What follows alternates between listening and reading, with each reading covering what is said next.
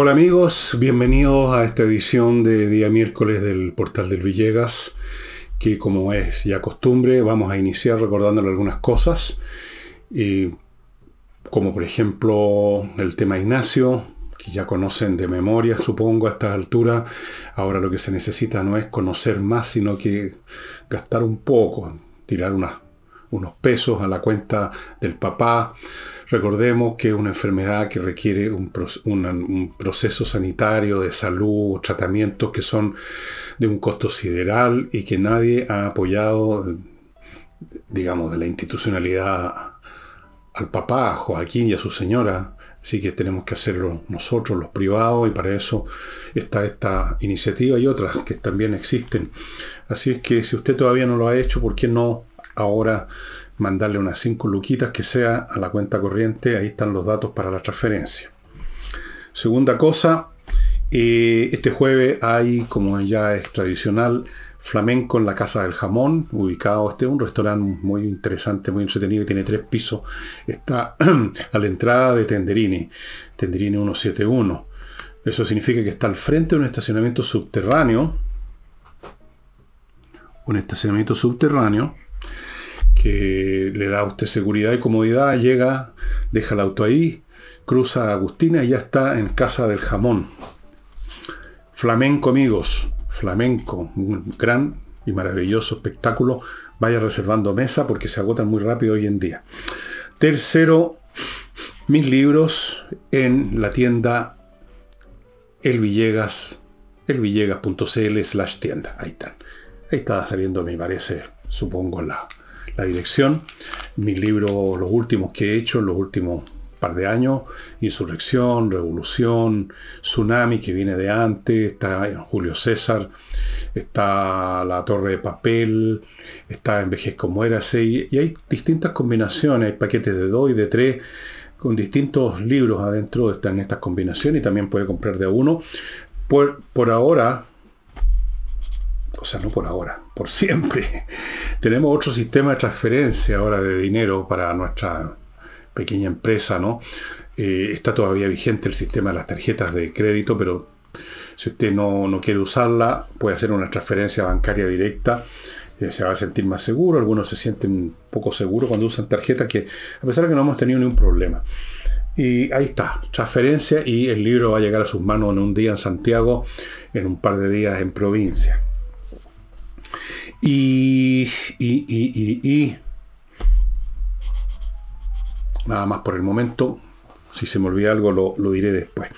Vamos a entrar en materia y vamos a partir con una denuncia que está haciendo gente de la oposición, específicamente, si no me equivoco, la señora Rincón, del Demócrata, también están los del partido Amarillos, creo que ya es partido o está por serlo, en el sentido de que en su franja, en la franja en contra del, plebiscito, en la franja del no, digamos, en esta versión del no, eh, se están diciendo muchas mentiras para desprestigiar, para desvalorizar la opción a favor.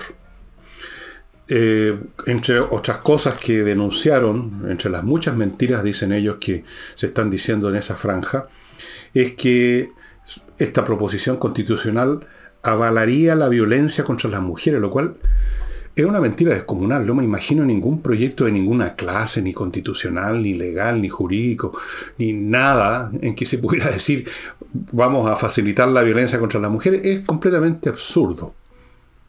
Ellos pueden interpretar que algo no va a defender tanto a las mujeres, lo cual no es verdad tampoco. De hecho, en esta proposición hay más temas relativos a beneficios para las mujeres que en la proposición anterior. De lejos. Entonces es una mentira canallesca que tiene como objeto eh, convencer a los incautos, que no, nunca faltan, ¿no?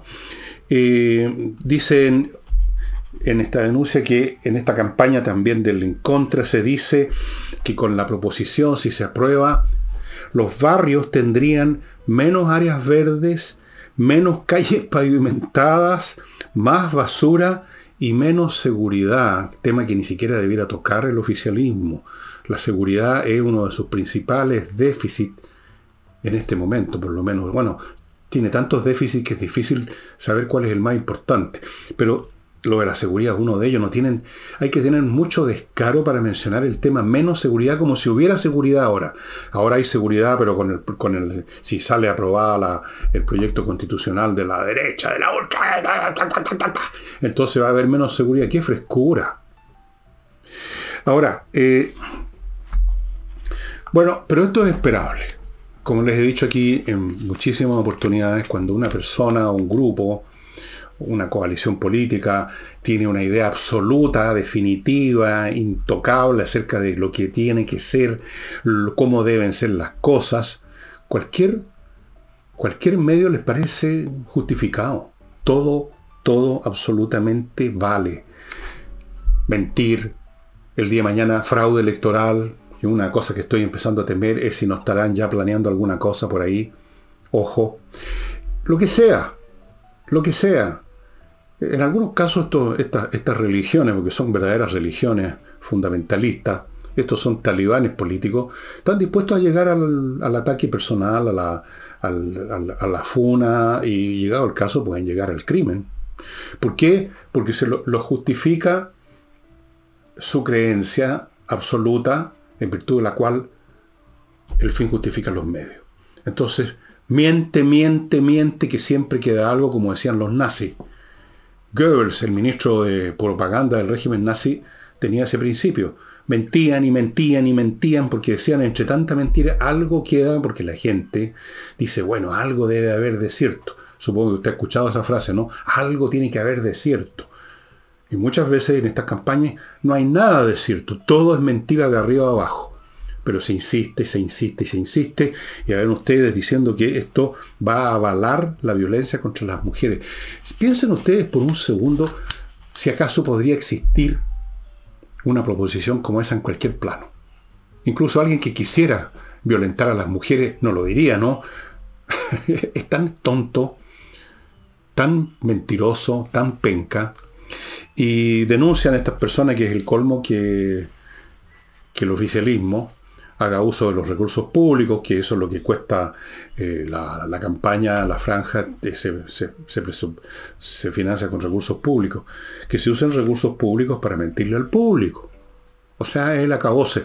Pero vuelvo a repetir, personas o grupos que tienen ideas totales, absolutas, eh, intocables, pase lo que pase, están dispuestos a todo, están dispuestos a no ver la realidad, están dispuestos a mentir, están dispuestos a asesinar, están dispuestos a destruir una persona, están dispuestos a lo que sea. Así que, ¿qué tanto será mentir? No es casi nada. Em, es así. Así que prepárense para, para todo, prepárense para lo que sea, para todo. Y ya vamos a volver al tema, entre paréntesis, plebiscito, porque hay algunas cifras que podemos examinar y, analizar. Pero antes de eso, vamos a ir a, los dichos de un, de un señor, mm, de un diputado socialista, don Tomás de Rementería, que respecto al tema de la inmigración, que es otro de los temas que no ha resuelto ni va a resolver este gobierno, Quiero repetir un punto que hice ayer o anteayer. Este gobierno no va a resolver ninguno de los puntos que preocupan a los chilenos. Solo los chilenos podemos resolverlos sacándolos del poder en el momento que corresponda. Bien, dijo Tomás de Rementería, a propósito de la inmigración, aquí abro comillas, lo, es casi textual, hubo una romantización de la, de la inmigración, pero ahora se dan cuenta que esto debe ser ordenado y responsable. Lo de la romantización yo no sé si fue romantización o qué lo que llevó a abrir las puertas de par en par para que entrara aquí cientos de miles, ya vamos en más de un millón de personas, entre las cuales vienen un montón de delincuentes que lo soltó eh, Maduro precisamente para que vinieran a Chile. Creo que comenté el otro día que el señor el señor Elizalde, este genio resplandeciente, eh, a propósito del tema de la inmigración, culpaba a Piñera por haber ido Cúcuta y eso habría originado la, masa. O sea, en otras palabras, sin darse cuenta Elizalde, porque no es muy inteligente, estaba reconociendo entonces que aquí hubo, hay un tema de delincuentes soltados por el régimen que ellos tanto miran con, los ojos en blanco, el régimen, el régimen popular, el régimen, eh, qué sé yo, de, de Maduro, ¿no es cierto? O sea, eso es lo que estaba diciendo Elizalde, nos tiró delincuentes. Bueno, pero no se dio cuenta, no se da cuenta de absolutamente nada. Yo no sé si fue por romantización que la señora Bachelet hizo esto, que fue la primera que abrió las puertas. Fue la primera, la que abrió, porque Chile es un país acogedor, como ustedes saben. Si fue romantización, yo creo que no, no, creo que sea, tan imbéciles no son de, de haberse hecho una imagen rosada. Es un tema político. Es un tema político. Es lo mismo por la misma razón que se están dejando entrar a cientos de miles de inmigrantes los demócratas en Estados Unidos. No querían poner barrera, eh, satanizaron a Trump por eso, porque quiso poner un muro. Hay una cuestión política, quieren tener clientes electorales. Eh, quieren tener, no sé, pues eventualmente combatientes. Cualquier sea la razón, no es por romantización, no. Ahora, por supuesto, salieron inmediatamente de su propio sector de detractores del señor Rementería, como don Jaime Naranjo del Partido Socialista también, que obviamente también, como hace el presidente, como hace Elizalde, como hacen todos, como lo hace la TOA, todos en masa, culpó de todo esto quién? a Piñera. Esto me recuerda, creo que lo mencioné la otra vez con Nicole, el tema de ese personaje un poco orate que saltaba en un café de Santiago, el centro, creo que era el do Brasil, o el Haití, uno de los dos cafés que estaban en la humada, y que se ponía a hacer un discurso sobre un tema, y tarde o temprano empezaba a dar unos saltitos y a decir, y todo es culpa de los detectives, los detectives. Bueno, aquí lo mismo, se ponen a dar saltitos estos, estos genios, y indican con el dedo a Piñera. Y también como Elizalde no se dio cuenta de lo que dijo, porque dijo, bueno, la culpa es de Piñera, que fue el que abrió las puertas, y estamos pagando las consecuencias, dijo. Fíjese bien, estamos pagando las consecuencias. Dos observaciones respecto a esta frase de Naranjo. Primero, no es cierto que esto lo originó Piñera. Aquí hay un tema de tiempo, señor Naranjo, hay un, un tema de calendario. ¿Quién vino primero? Esto es un tema con la señora Bachelet. Después de la señora Bachelet, en su segundo gobierno, el señor Piñera no hizo gran cosa, no hizo nada para parar la hemorragia, esta hemorragia hacia adentro, no hacia afuera. Pero lo originó la señora Bachelet. En su gobierno era que llegaban en la noche aviones uno tras otro trayendo gente. Ella fue la que entró en tratativas con las Naciones Unidas. Ella inició esta cuestión. Primera cosa. Así que el señor Naranjo es un mentiroso, primero que nada o muy desmemoriado.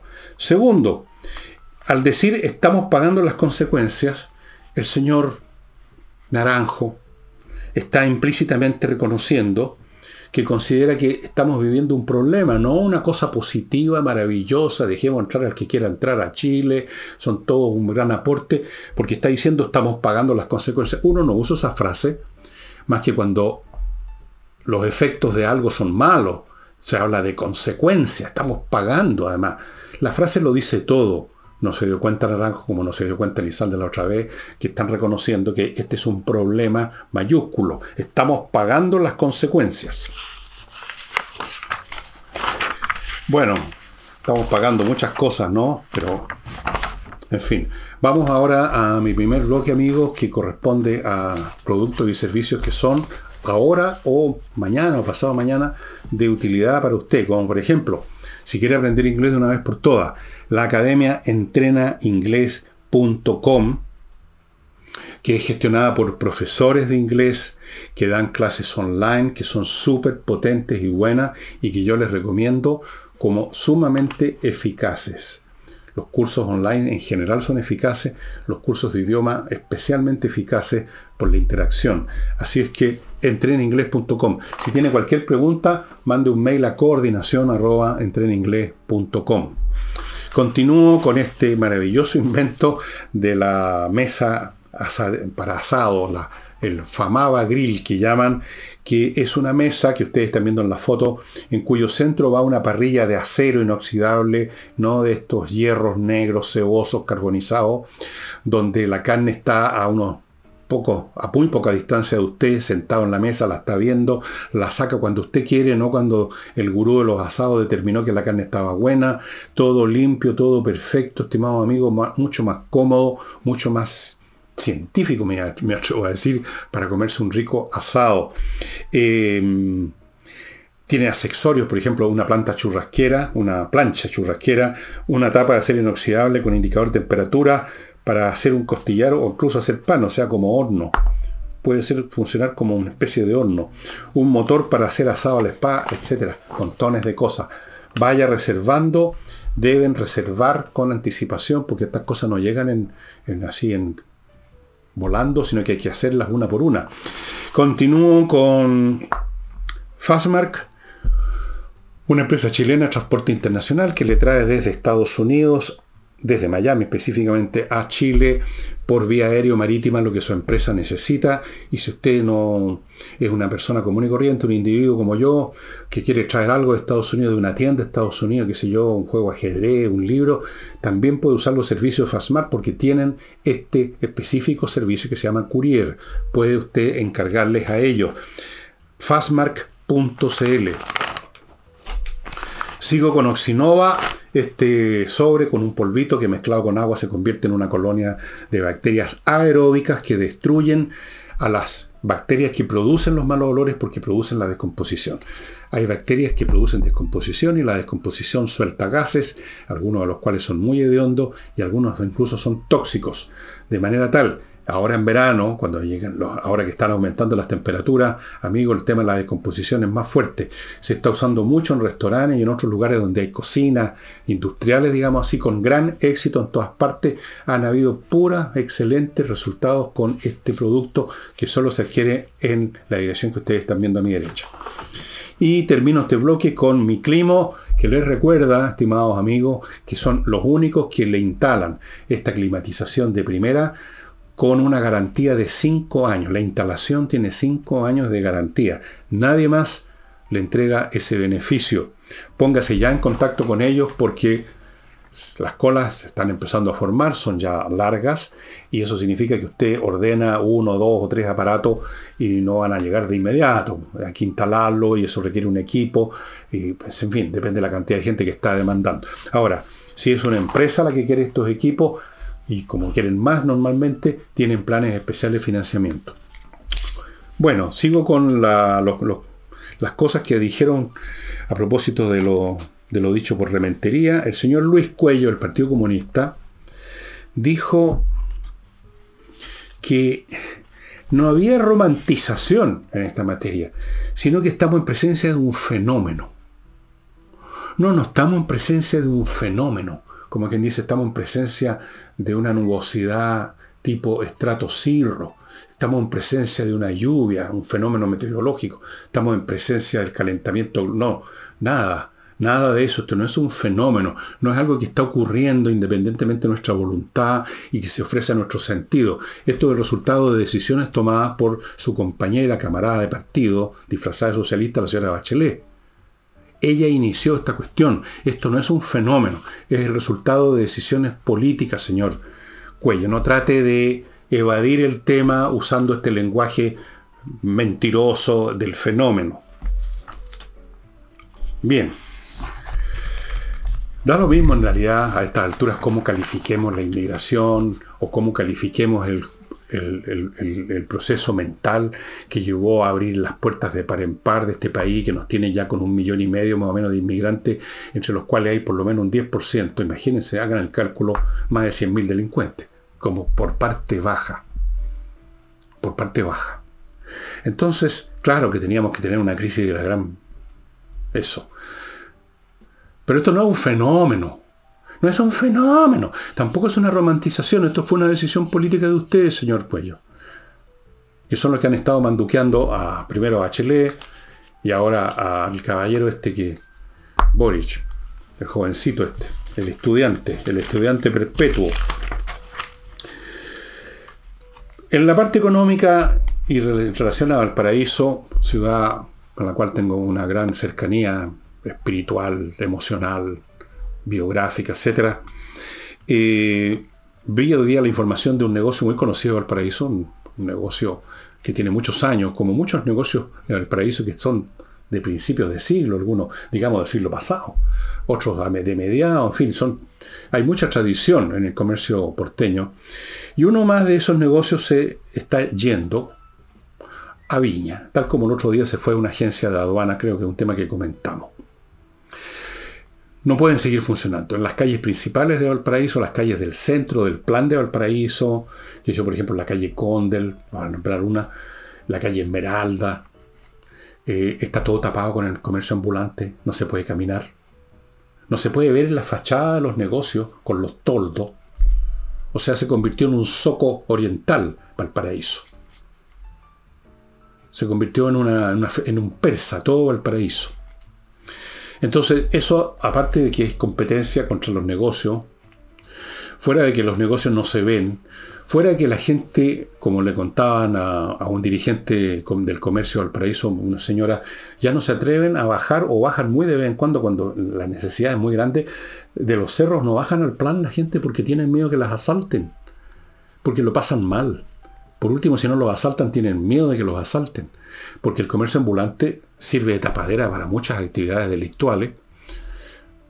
Eh, ¿Y qué hace el señor alcalde, el señor Sharp? Bueno, ustedes lo eligieron los porteños, pues ahí tienen que pagar las consecuencias. El señor Sharp, por supuesto, no va a sacar el comercio ambulante porque para ellos son los compañeros del comercio ambulante, son los luchadores sociales del comercio ambulante, son los pobladores que a los cuales hay que dejarlos que hagan su negocio no los va a tocar. Para él no tiene sentido esto de sacar a los ambulantes para que el comercio que paga impuestos, que contrata gente, que tiene empleados, etcétera, funcione como siempre funcionó en Valparaíso. No, eso a él le importa un huevo. Él es un revolucionario. Entonces no va a tocar a los compañeros del comercio ambulante como no toca nada. Y por eso que Valparaíso se convirtió en un basural. Y el comercio se está yendo. Y los que no se van es porque ya quebraron o cerraron, como tantos restaurantes, bares, que los reventaron con la llamada, ¿cómo lo llamaron? El estallido social. Luego está el tema del COVID. Está el tema de los delitos, del comercio ambulante. Se, están yendo o cerraron. Si usted se pasea, me dicen, por las calles del centro del paraíso, va a haber una tienda tras otra cerrada, cerrada, cerrada, cerrada. Esta gente, la izquierda, y especialmente esta generación de izquierdistas al peo, ignorantones, farsantones, charlatanes, traen ruina. Traen ruina a las ciudades, traen ruina al país. Eso es lo, que, lo único que saben hacer. Así es que nada raro lo del comercio del paraíso, estimado amigo. Se van a Viña. Pero en Viña va a pasar tarde o temprano lo mismo, si es que no está pasando ya. Lo que pasa es que Viña es una, es una ciudad con menos, menos densidad comercial que Valparaíso. Pero una vez que lleguen más y más van a llegar también ahí los ambulantes, va a llegar todo y entiendo que la persona que alcaldesa de Viña, una otra progresista, bien, arruinan, lo arruinan todo, tienen el toque de Midas al revés. Midas es la leyenda de la antigüedad clásica de un rey que lo que tocaba se convertía en oro. Estos, al revés, lo que tocan lo convierten en mierda. Bueno, eh, a propósito de para pasar a otro tema menor, antes de llegar de nuevo al plebiscito, eh, se está insinuando ya de forma, puede que no pase, pero se ha estado diciendo, que el presidente Boric no iría al cambio de mando en Argentina. ¿Por qué explicación? La explicación falsa que dan siempre en estos casos, por un problema de agenda. ¿Por un cuál problema de agenda? la transmisión es el 10 de diciembre y ya tienen un problema de agenda. ¿A dónde? ¿A qué Polola tiene que ir a ver ese día el señor Boris? Ustedes se imaginarán, no cuesta mucho, que si hubiera ganado Massa, no habría habido ningún problema de agenda. Ya habría ido Boris a abrazarse. Habría ido con la señora Bachelet, que le dio el abrazo loso a Massa. Algunas me dicen que Massa perdió porque le dio su apoyo a la señora Bachelet, que es fulmine, dicen capaz, no sé, yo de astrología o de cosas así místicas no tengo mucha idea. Pero el hecho es que Boris no querría ir porque, bueno, es obvio, ¿no? Porque Boris es exactamente el polo opuesto de ley en todo. Vean ustedes, ley es liberal, ley ama la libertad, ley es inteligente, ley sabe economía, ley quiere recortar lo más posible el Estado. O sea, en todos esos puntos todo lo contrario de Boris. Por supuesto que Boris no tiene mucho interés en ir a abrazar o ir a saludar o darle siquiera la mano a, al señor Milley. Pero esto, si lo hace, sería absolutamente el colmo de la irresponsabilidad, estimado amigo. Perdona, tuve que contarme, cortar momentáneamente. Sería el colmo de la irresponsabilidad. O sea, sería otro capítulo más del creciente catálogo de metidas de pata a nivel internacional y del privilegio que le da Boric a sus emociones, a sus gustitos, a su deber como presidente de la República.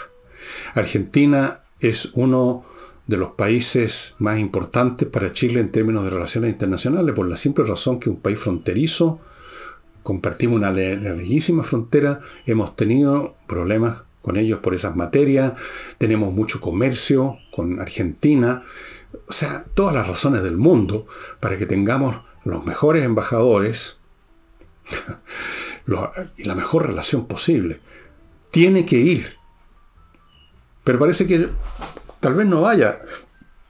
Hoy entiendo, se tuvo una conversación telefónica con Milley y fue descrita por la gente que dio la información a la prensa del siguiente modo. Fue una conversación franca. Duró 10 minutos. Bien. En el lenguaje diplomático, nunca se va a decir que dos personas, dos embajadores, dos representantes de dos países, eh, tuvieron un enfrentamiento, se dijeron cosas duras. No, eso no sería muy diplomático.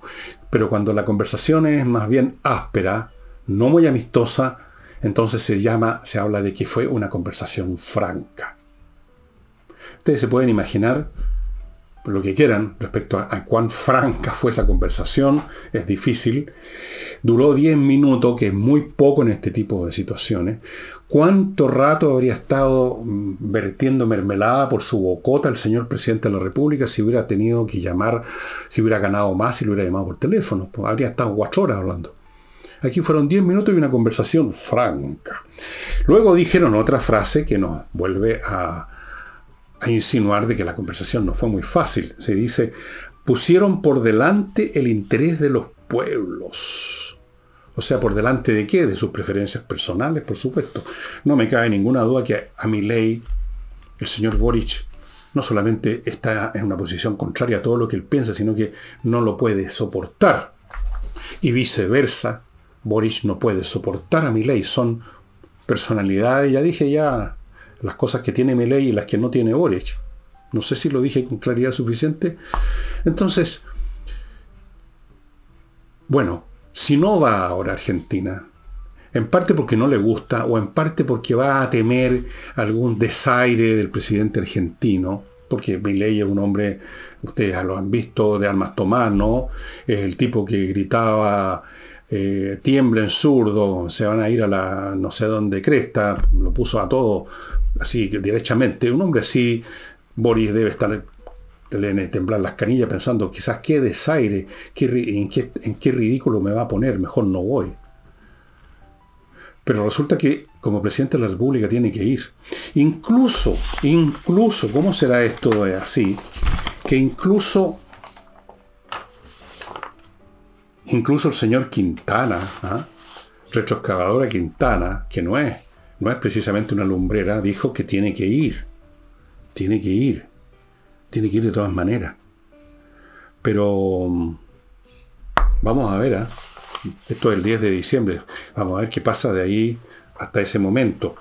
El señor Boris ya ha protagonizado varias metidas, más que metidas de pata, chambonadas en materia internacional. Recordemos lo que hizo con el embajador de Israel Nunca antes en la historia un embajador nuevo que viene a presentar credenciales no se le deja entrar, no se le recibe, llega hasta la antesala y se le dice no lo van a recibir. Eso es una cosa absolutamente inédita en la historia de la diplomacia de todos los tiempos. Luego las cosas que dijo en Estados Unidos, cuando fue a las Naciones Unidas y luego, y por lo tanto fue a Estados Unidos, que significó que le cerraron la agenda para un montón de reuniones que tenía con otros grupos eh, comerciales, qué sé yo. No hay metida de pata que no haya protagonizado el señor Boris en materia internacional. Y ahora si no va a Argentina y si, es necesario, bueno, él no se afeita en realidad, usa su barbita, barbita revolucionaria. Iba a decir, se afeita con cemento y va y aguanta cualquier cosa porque ese es su deber, para eso le pagamos. Pero resulta que Boris una y otra vez privilegia su agenda de dirigente estudiantil, ahí nomás, a las tremendas responsabilidades que significa ser presidente de un país. Sigue siendo todavía en su fuero interno Boric un dirigentillo estudiantil. Nada más y nada menos. Y ni siquiera de los más brillantes, claro. ¿Lo irán a forzar? ¿Lo irán a convencer que tiene que ir? No sé. Vamos a ver, falta todavía un buen rato para eso, pero yo me temo lo peor. Cualquier cosa, con Boris siempre me temo lo peor y creo que tengo toda la razón del mundo. Antes de continuar amigos, permítanme hacerme cargo de otro bloque, puros productos y servicios para usted, como este, gestión de. Si usted es un administrador o tiene que ver con la administración de un condominio, Pásenle todo el problema, el tema de la administración y la gestión de remuneraciones, de cobranza y gastos comunes a gestión de condominios.cl y dedíquese usted a la administración física del condominio, a ver que funcionen las puertas, que cierre, que se haya limpieza, que esté operando, que estén regando bien el jardín, todas esas cosas, y déjele todos esos otros temas de cobranzas, de papeleo, de contabilidades a gestión de condominios.cl. Las cosas van a andar mucho mejor. Continúo con la clínica Alzheimer, que está gestionada por especialistas, obviamente que para personas que tienen ese problema, eh, un problema que según los especialistas se enfrenta mucho mejor si el diagnóstico es temprano. O sea, si usted ve a algún familiar que se está olvidando a mitad de escalera si subió o bajaba, por ejemplo, más le vale llevarlo de inmediato que lo vean, porque un diagnóstico precoz significa tratamientos que van a mejorar, pero mucho el proceso. No hay curación todavía, pero se puede compensar de muchas formas este proceso y eso supone un diagnóstico precoz. Si no es así, si ya la persona está definitivamente en ese territorio hundida en el Alzheimer, bueno, con mayor razón tiene que llevarlo a la clínica, a una clínica especializada como la clínica Alzheimer, porque la verdad es que se requiere un tratamiento especial. No se puede tener así como así una persona con Alzheimer en la casa. No. Es imposible para las personas, es imposible para el propio enfermo. Amigos, Clínica Alzheimer o Alzheimer. Continúo con kmmillas.cl donde usted puede vender sus millas acumuladas por sus vuelos y que no va a usar de inmediato y más vale que las venda porque las empresas aéreas las borran en cualquier momento y nadie le va a contar a usted va a estar convencido que le quedan miles de millas y no tiene ni una. Vaya a kmmillas.cl y se las van a comprar a buen precio.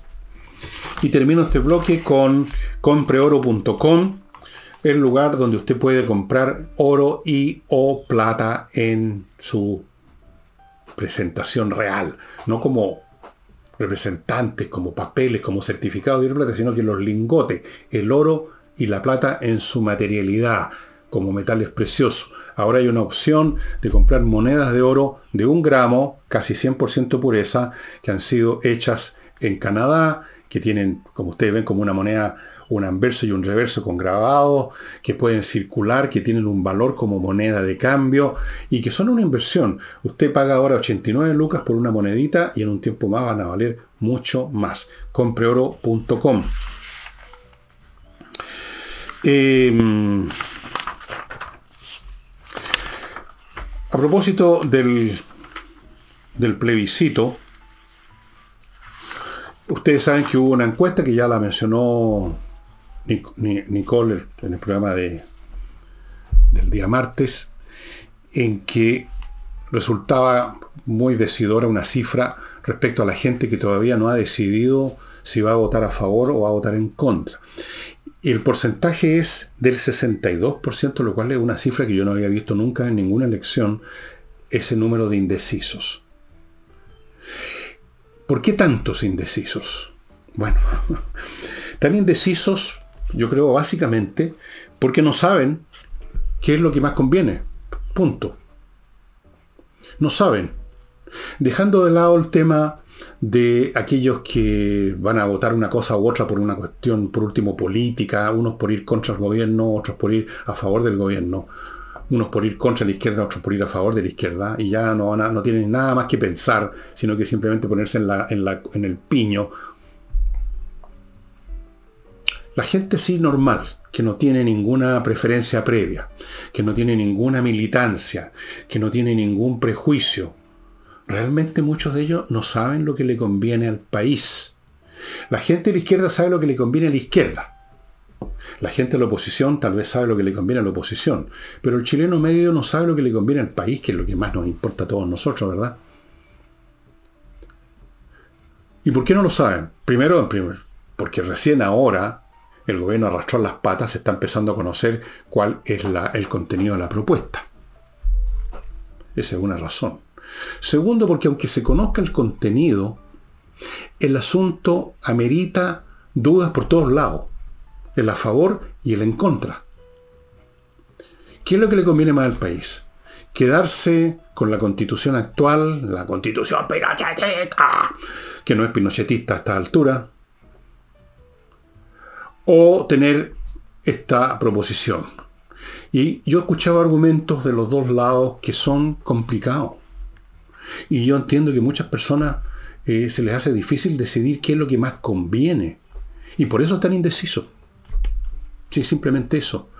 Aquí no hay una situación blanco-negro como en otras elecciones. Con el caso de la primera proposición constitucional era clarísimo que era, es un esperpento jurídico.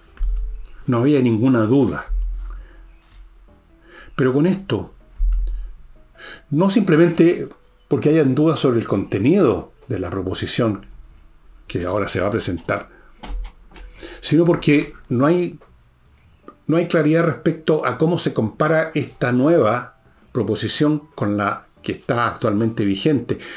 O más bien dicho, cuál de las dos le conviene más al país. Y ahí empieza a complicarse más porque empiezan a pensarse los efectos a mediano plazo. ¿Con cuál constitución va a facilitarse que la izquierda siga jodiendo con abrir puertas para su programa revolucionario.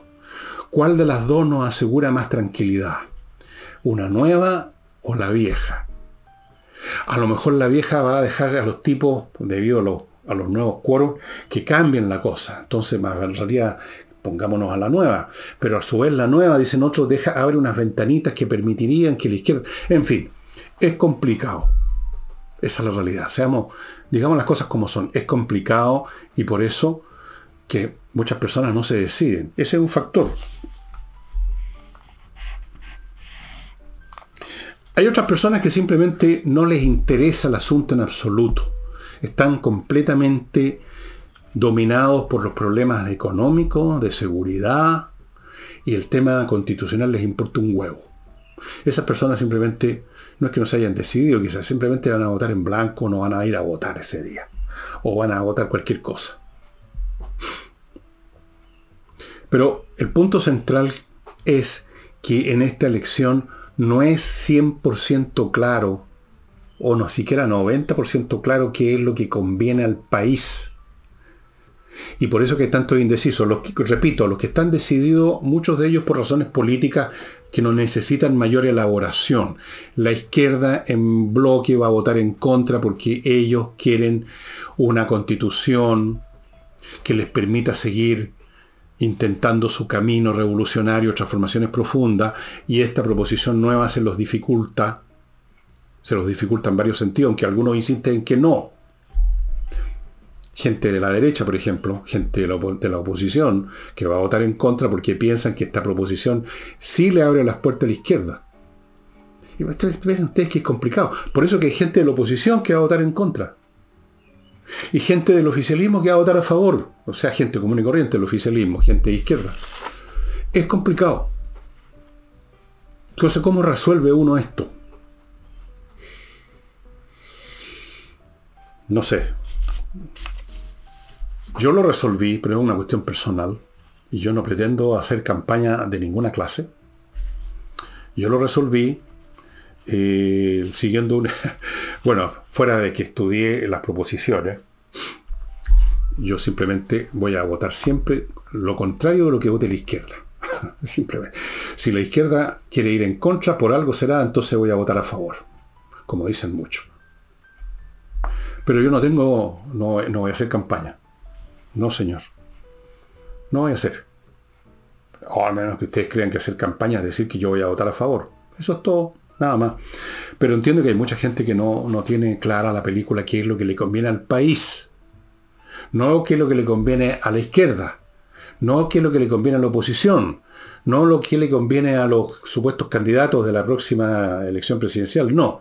¿Qué le conviene al país? O por último, ¿qué me conviene a mí como ciudadano? Ahí hay muchas eh, dudas. Muchas dudas. El tema es complejo. Eso es todo.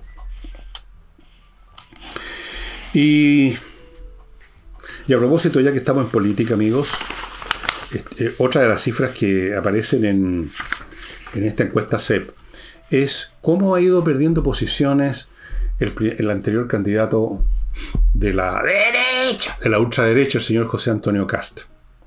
Ha ido cayendo, no es que esté haya desaparecido, que esté en el fondo de la tabla, ni mucho menos, pero ya no está en la posición, no está en primer lugar, no está ni siquiera en el segundo lugar. En este momento en el primer lugar está la señora Matei, y quién lo diría, en el segundo lugar está Piñera. Ese es otro misterio doloroso. como, Piñera que estaba muerto políticamente era un cadáver político. Para la derecha y para la izquierda, para todo el mundo. Un hombre que había presidido un gobierno en que se le vino la estantería abajo. Y es ahí que aparece en segundo lugar. ¿Por qué? Supongo que por la misma razón que está en el primer lugar el señor Matei y en el tercer lugar el José Antonio Cas, porque son candidatos de oposición, porque no son candidatos de la izquierda. Por eso. Y eso ya llega, ya hoy en día para una gran parte del país un mérito.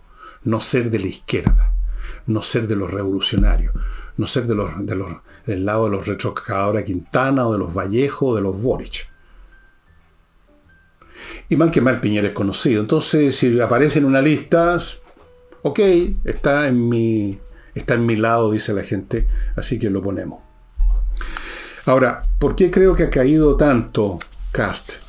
Yo creo que Cast tiene un cierto un defecto, que en algunos momentos es una virtud, como pasa con muchos rasgos personales, la misma, el mismo rasgo en un momento dado es una ventaja y en otro momento una desventaja. El señor José Antonio Cast es en extremadamente calmado, controlado, tiene sangre de horchata, como habría dicho mi madre, frío como un pescado, no lo alteran. Y por eso que uno lo veía antes, cuando estaba la campaña presidencial, en programas de televisión o de radio donde los periodistas, que son prácticamente todos, todos progres, progres, progres, trataban, sobre todo las niñas, ¿no? que son, se pasan de revoluciones a menudo, los trataban de desbalancear y lo agredían, y él impávido. Y eso en eso es una gran ventaja, ser así. Pero es una gran desventaja cuando se trata de calentar a la gente, cuando se trata de entusiasmar a la gente, cuando se trata de arrastrar o de llevar o de conducir a la gente a algún lugar. Usted necesita no tanta calma y un poquito más, un poquito más de lo que tiene en tanta abundancia el señor Milley en Argentina. Se necesita un poquito más de pasión, de entusiasmo, de rabia, de fuerza. Tanta calma, tanta frialdad, tanto sentido común así de no, ni tanto ni tampoco. Y por la misma razón creo yo que Levelin Matei está, le está ganando.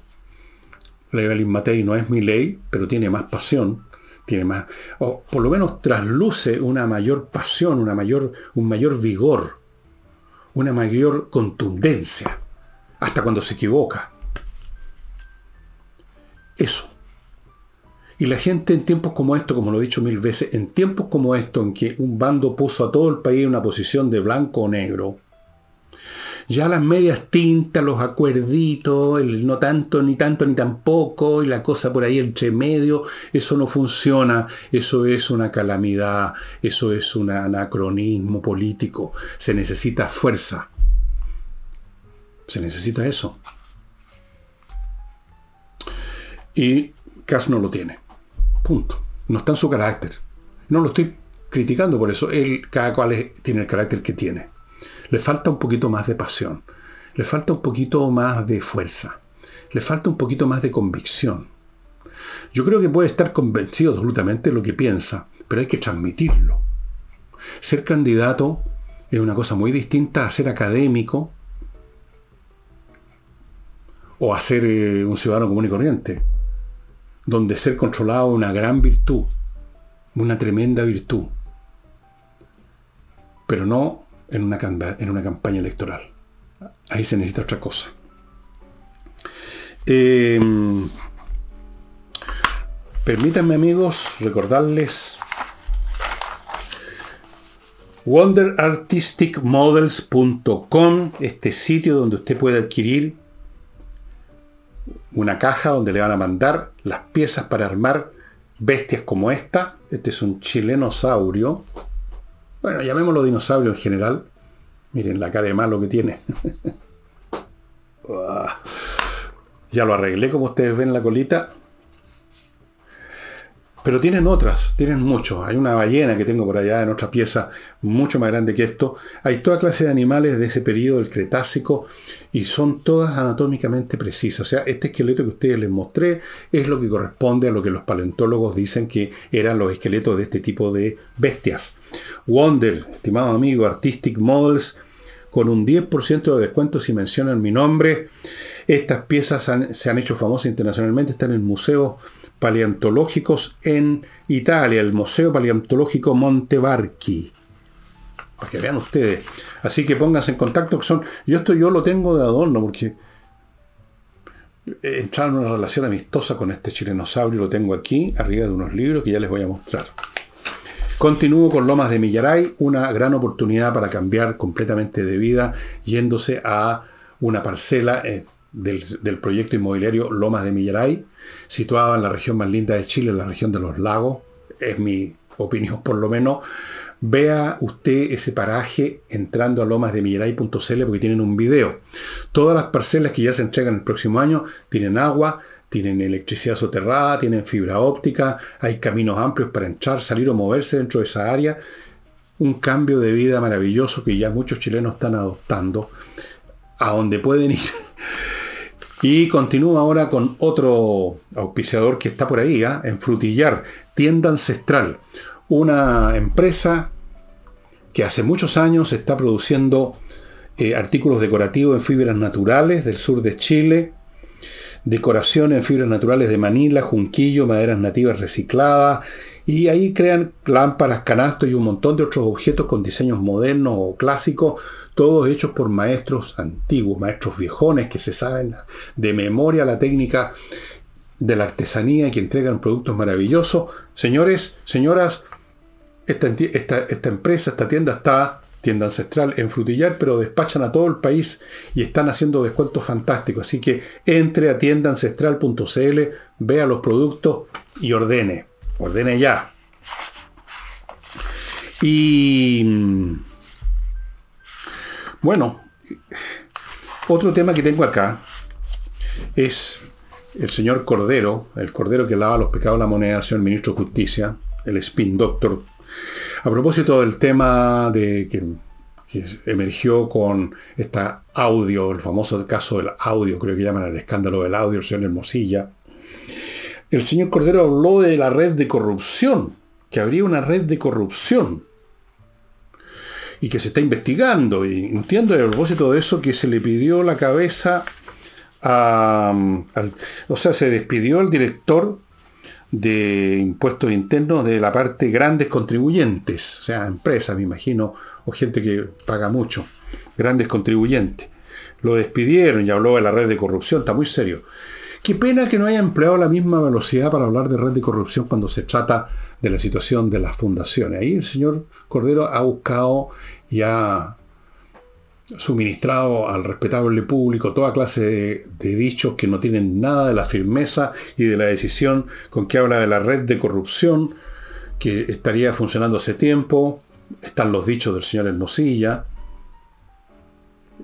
como algo ya establecido, sé, quizás desde cuándo. Ahí sí saltó derecho a la vena, a la yugular, el señor Cordero, pero no hemos visto la misma decisión, al contrario Siempre he buscado eh, cambiar las cosas con un lenguaje civilino, sinuoso. ¿Dónde está el caso? ¿Qué pasa con la fundación? Ahí tenemos, perdóneme, pero ese es un caso mucho más serio que el de Hermosilla. En el caso de Hermosilla, tenemos a un señor que aparentemente, dicho por él, no aparentemente dicho por él, eh, ha manejado muchos casos legales que le tocaban de sus clientes, pagándole a gente de distintas posiciones en la administración pública. Eso es serio. Pero cuánto más serio es cuando el Estado en su conjunto, con sus funcionarios incluso cambiando las reglas, ha estado transfiriéndole plata a una serie de fundaciones con un objeto político doctrinario y que además a la pasada se convirtieron en un robo descarado. Ahí no hemos visto el mismo lenguaje decidido y frontal del, que está usando en este caso el señor ministro de la Justicia, ministro de Justicia, ministro de la Moneda, más bien dicho. Distinto, ¿ah? Distinta la postura del ministro de Justicia en un caso que en otro. Yo no digo que esté mal que se lance a la yugular del caso Hermosilla. Lo que yo digo es que uno esperaría la misma decisión, claro que esperar eso sería una ingenuidad increíble, con el tema de las fundaciones con el tema de las transferencias de dinero masivamente a una masiva cantidad de fundaciones, una masiva cantidad de órganos del Estado involucrados en eso. Con gente desde el primer nivel de la moneda para abajo metidos en esto con conocimiento de eso. De eso no hemos escuchado ninguna palabra que vaya a la yugular del señor Cordero, porque no está para eso, pues no, no, no le están pagando para eso. Le están pagando para hacer del cordero que paga los pecados de la... Que no, no que paga, que borra los pecados de la moneda. Amigos, tres cositas antes de mostrarles un libro muy interesante. Hey, el corredor inmobiliario que vende. Si tiene usted un inmueble que no ha podido venderlo, llévese, sáquelo donde lo tiene, porque tiene que sacarlo. No acepta trabajar con inmuebles que están en manos de otros corredores. Así, es un trabajo serio el que hace Hey. Lléveselo y ahí vamos a ver cómo van las cosas. Continúo con Remodeling, una empresa de puros profesionales para remodelar su casa o departamento, temas de paredes, de suelo, de muebles de cocina, de estructura del departamento, poner o sacar un muro, eh, un altillo, sacarlo, ponerlo, qué sé yo, temas un poco más estructurales, tienen arquitectos, tienen puros profesionales. Remodeling. Y termino con el buffet de abogados González y compañía abogados penalistas para casos serios y graves como son aquellos contemplados en el Código Penal donde usted puede arriesgar la privación de libertad. Serio, ¿no? Póngase en manos de penalistas, de abogados especialistas. Yo no atendo ningún otro tipo de caso. Casos penales González y compañía. Algunos de sus abogados han sido fiscales, conocen esto al revés y al derecho y han resuelto casos a favor de sus clientes que muy bullados que salieron en la prensa y en las comunicaciones hace un par de años atrás más o menos. González y compañía.